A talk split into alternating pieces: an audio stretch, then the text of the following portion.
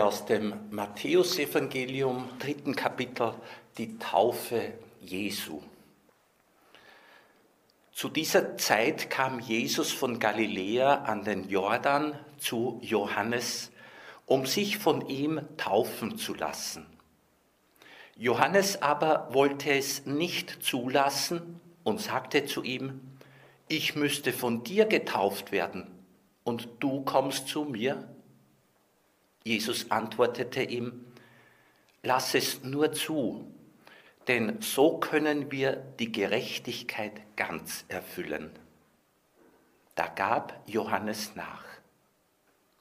Als Jesus getauft war, stieg er sogleich aus dem Wasser herauf, und siehe, da öffnete sich der Himmel, und er sah den Geist Gottes wie eine Taube auf sich herabkommen. Und siehe, eine Stimme aus dem Himmel sprach, dieser ist mein geliebter Sohn, an dem ich Wohlgefallen gefunden habe. Wenn Jesus die Taufe erbittet, ja verlangt, dann bedeutet das, dass Jesus als Gott Ja sagt zu allem, was das Menschwerden bedeutet. Das heißt, in seiner Taufe geht er den Weg des frommen Juden, der die Taufe empfangen kann und soll, als Zeichen, dass er ganz im Willen Gottes leben möchte.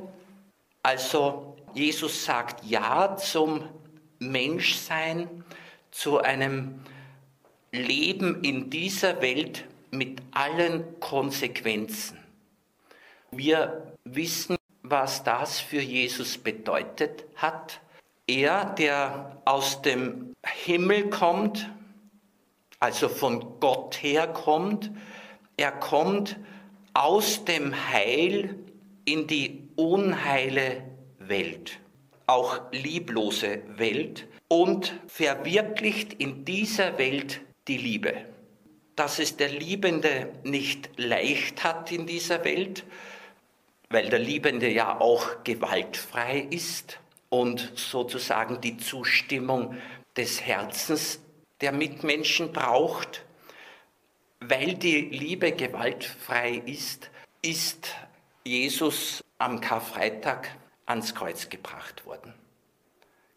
Präzise, wir haben Jesus mit unserer Lieblosigkeit, mit der Hartherzigkeit, mit dem Ungehorsam, wir haben Jesus ans Kreuz gebracht, wir haben ihn zum Opfer gemacht. Der Vater hat ihn sozusagen hergegeben, aber geopfert haben wir ihn. Und ich möchte das immer betonen, so wie es Verkehrsopfer gibt oder Lawinenopfer oder Opfer in einem Bergwerk, wie auch immer, so ist Jesus Opfer geworden, weil wir Menschen die Liebe nicht gelebt haben, weil wir hartherzig und ungehorsam waren. Also wir haben ihn zum Opfer gemacht. Das heißt nochmals, Jesus hat in seiner Taufe Ja gesagt zu allen Konsequenzen eines Lebens unter uns Menschen. Er, der aus dem Heil kommt, nimmt auf diese Weise die Unheilsgeschichte an. Für ihn bedeutet es eine Unheilsgeschichte, sich auf diesen Weg zu machen. Wenn wir um die Taufe bitten, dann nehmen wir, die wir eine Unheilsgeschichte haben, wir nehmen das an, was Gott uns bereitet in Jesus. Das heißt, wir sagen Ja zur Fülle der Gnade, zur Fülle des Geistes, zur Fülle der Liebe, die wir in Jesus sehen und empfangen. Der Mensch sagt als Unheiler Ja zur Heilsgeschichte, die Gott ihm bereitet, So wie Jesus als Heiler Ja gesagt hat zur Unheilsgeschichte, die wir ihm bereitet haben. Das ist ein wunderbarer Tausch, können wir sagen. Wir gehen durch die Taufe ins Heil. Jesus hat mit seiner Taufe zum Unheil der Menschen Ja gesagt und er hat es erlitten. Im Lukas-Evangelium im Kapitel 12, Vers 50 sagt Jesus, ich muss mit einer Taufe getauft werden und ich bin bedrängt, bis sie vollzogen ist. Taufe heißt eintauchen. Für Jesus die Kreuzigung, das Leiden, das Sterben. Wir tauchen ein ins Heil. Bei Johannes wird ja die Kreuzigung Jesu auch mit Verherrlichung in Verbindung gebracht, ja sogar beschrieben. Da wird Gott verherrlicht. Wie dürfen wir das verstehen? Die Herrlichkeit Gottes, die Größe Gottes, die Liebe Gottes zeigt sich besonders deutlich dort, wo die Bedingungen, menschlich gesprochen, ganz schwer sind. Das heißt, in allergrößter Lieblosigkeit, die der Mensch hier zum Ausdruck gebracht hat, hat Gott die allergrößte Liebe gezeigt. Und das Lieben geht ja relativ leicht, falls es bereits ein Lieben ist, wenn die Umstände angenehm sind und die Mitwelt freundlich ist. Wenn es schwierige Umstände sind, die Mitwelt feindlich gesonnen ist, dann zeigt sich, ob Liebesfähigkeit, Liebeskompetenz gegeben ist. Und Jesus hat sie gezeigt. Das heißt, genau in der lieblosen Mitwelt, in der lieblosen Situation hat sich die Liebe Gottes am deutlichsten gezeigt. Der Weg Jesu kann und soll unser Weg sein, im Besonderen jetzt, wenn es um die Fähigkeit zu lieben geht. Ich möchte noch darauf hinweisen, dass Johannes der Täufer den Menschen, die von ihm vermutet haben, dass er vielleicht der Messias sei, er hat denen gesagt, nein, nach mir kommt einer, der ist größer als ich. Und der wird euch mit Feuer und mit Heiligem Geist taufen. Ich nämlich taufe nur mit Wasser als Zeichen der Umkehr. Und wenn er mit Feuer tauft, dann ist das wirklich eine Reinigung durch und durch. Und wenn er mit Heiligem Geist tauft, dann geht dieser Geist ins Herz, in die Seele. Da gibt es eine Erneuerung und Animation von innen heraus. Die Wassertaufe bleibt bildlich gesprochen äußerlich, ist ein Zeichen der Umkehrbereitschaft. Aber die Fähigkeit, dann im Sinne Gottes zu leben, wird uns gegeben durch den Heiligen Geist und durch die Reinigung die uns in der Taufe auf den Namen Jesu geschenkt wird.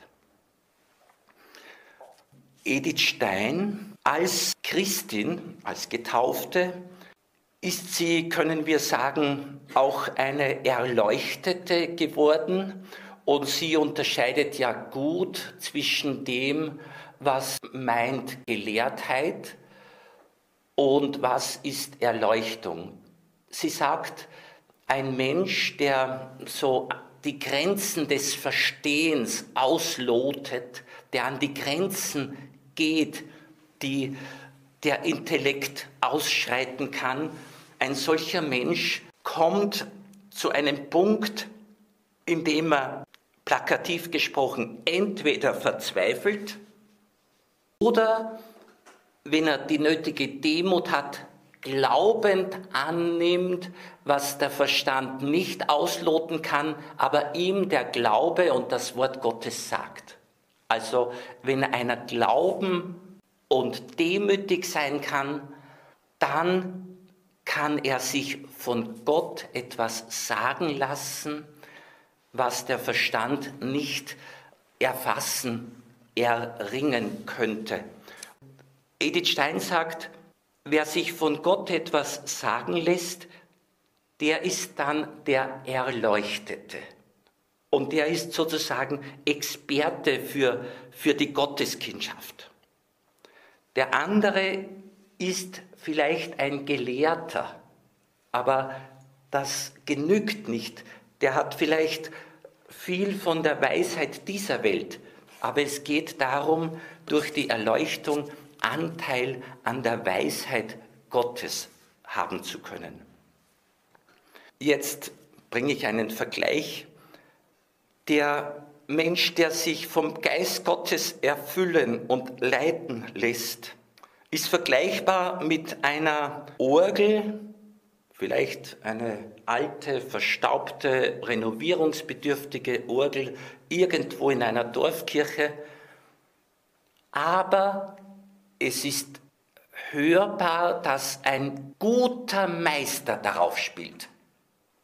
Auch wenn die Orgel selbst ihre Defekte und ihre Beeinträchtigungen hat. Wenn ein großer Meister, zum Beispiel ein Johann Sebastian Bach darauf spielt, merkt man, dass da ein großer darauf spielt. Obwohl die Orgel selbst vielleicht gar nicht so besonders ist. Und so ist es mit der Menschennatur, wenn da der Geist Gottes, wenn da die Gnade sozusagen die Menschennatur bespielen darf, dann wird deutlich, dass eben da ein größerer am Werk ist. Und darum geht's im Christsein. Edith Stein hat ja aus dem Karmel heraus einmal ihrem Neffen sehr schön geschrieben, was das Christsein für sie bedeutet oder was da geschehen ist an Veränderung. Und sie sagt im Brief, wenn kein anderer Mensch auf dieser Welt wäre, dessen Leben Zeugnis ablegte dafür, was lebendiger Glaube aus einem Menschen zu machen vermag, so würde doch ich mich dazu verpflichtet fühlen. Also, wenn niemand in dieser Welt bezeugen täte, was lebendiger Glaube aus einem Menschenleben zu machen vermag, ich fühlte mich dazu verpflichtet und ich fühle mich dazu verpflichtet, das zu bezeugen, was lebendiger Glaube aus einer Menschenbiografie zu machen vermag. Wir sind auf diese Weise Licht der Welt und Botschafterinnen, Botschafter des Unsichtbaren. Und wer uns begegnet, bekommt es mit Gott zu tun. Der bekommt es mit Christus zu tun. In unserer gebrechlichen, vielleicht schwachen Natur. Edith Stein hat einmal recht gut beschrieben, was sie mit seelischer Kraft verbindet, was für sie seelische Kraft ist. Und wir wissen ja, seelische Kraft wird genau in schwierigen Situationen gebraucht.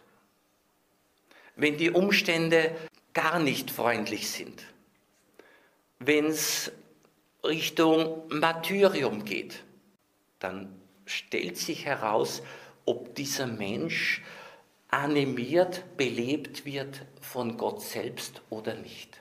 Ob er sich animieren und beleben lässt von Gott. Der sagt, ich tu's, wenn ich darf. Und der Heilige Geist hat es genauso schwer wie Jesus selbst. Also nur Freiwillige. Er sagt, wer mein Jünger sein will, nur Freiwillige kommen zu der Erfahrung, dass Gott selbst der Wirksame im Leben des Glaubenden ist. Da sagt Edith Stein, und das ist jetzt schon ein bisschen gehobeneres Reflektieren, sie sagt, seelische Kraft schreiben wir dem zu, der Opfer bringen kann oder großes Leid und großes Glück ertragen kann, ohne davon im Innersten erschüttert zu werden. Es kann scheinbar großes Glück auch innerlich erschüttern. Also seelische Kraft schreiben wir dem zu, der Opfer bringen kann oder großes Leid und großes Glück ertragen kann, ohne davon im Innersten erschüttert zu werden. Wir können ruhig sagen, diejenigen, die wirklich seelische Kraft haben, die, die bleiben in der rechten Haltung, nämlich in der Wahrhaftigkeit, wandeln in Wahrheit, sind demütig. Nämlich es könnte großes Glück einen Menschen auch überheblich machen. Ich denke an den Mose, der ziemlich viele Erfolgserlebnisse hatte. Wenn wir bedenken, Gott hat sich ihm gut vorgestellt und die Befreiungserfolge haben es gezeigt, dass Gott mit ihm ist. Und über Mose heißt es im Buch Numeri, 12. Kapitel, Vers 3. Mose aber war ein sehr demütiger Mann, demütiger als alle Menschen dieser Erde. Also Mose ist auch von den sogenannten Glückserfahrungen innerlich nicht aus der Fassung gebracht worden. Er ist bei dem geblieben, von dem er lebt, bei Gott. Edith Stein weiter. Ein Opfer bringen heißt etwas hergeben, was einem teuer ist. Eben denken wir an Jesus, der das Leben gibt, das biologisch natürliche Leben. Denken wir an den Märtyrer. Denken wir an verfolgte Christen, an Flüchtlinge und so weiter. Ein Opfer bringen heißt etwas hergeben, was einem teuer ist oder auch einen geliebten Menschen loslassen. Edith Stein, das Teuersein besagt, dass man es nicht nur als etwas objektiv Wertvolles ansieht, sondern als etwas, das dem eigenen Sein Wert gibt. Es gibt mir Wert. Eine Sache, eine, eine Erfahrung oder ein Mensch gibt mir auch Wert, ist mir wertvoll, wissen wir. Also es hat ganz viel mit mir zu tun, was hier mit teuer sein gemeint ist, was mir wertvoll ist. Aber ich füge jetzt hinzu, es macht nicht meine Identität aus, weil die Identität habe ich vom Bild Gottes in mir, nicht von dem, was im Leben so an angenehmen oder äh, schwierigem dazukommt. Die Identität habe ich aus der Gottesbeziehung. Also das, was einem teuer ist, einem Wert gibt, dem sein Wert gibt, ist etwas, was man in sein Inneres aufgenommen hat und womit man innerlich verwachsen ist. Edith Stein, großes Leid und großes Glück werden in der Tiefe der Seele erlebt. Sie sind etwas, was das Innere ergreift und daran rüttelt.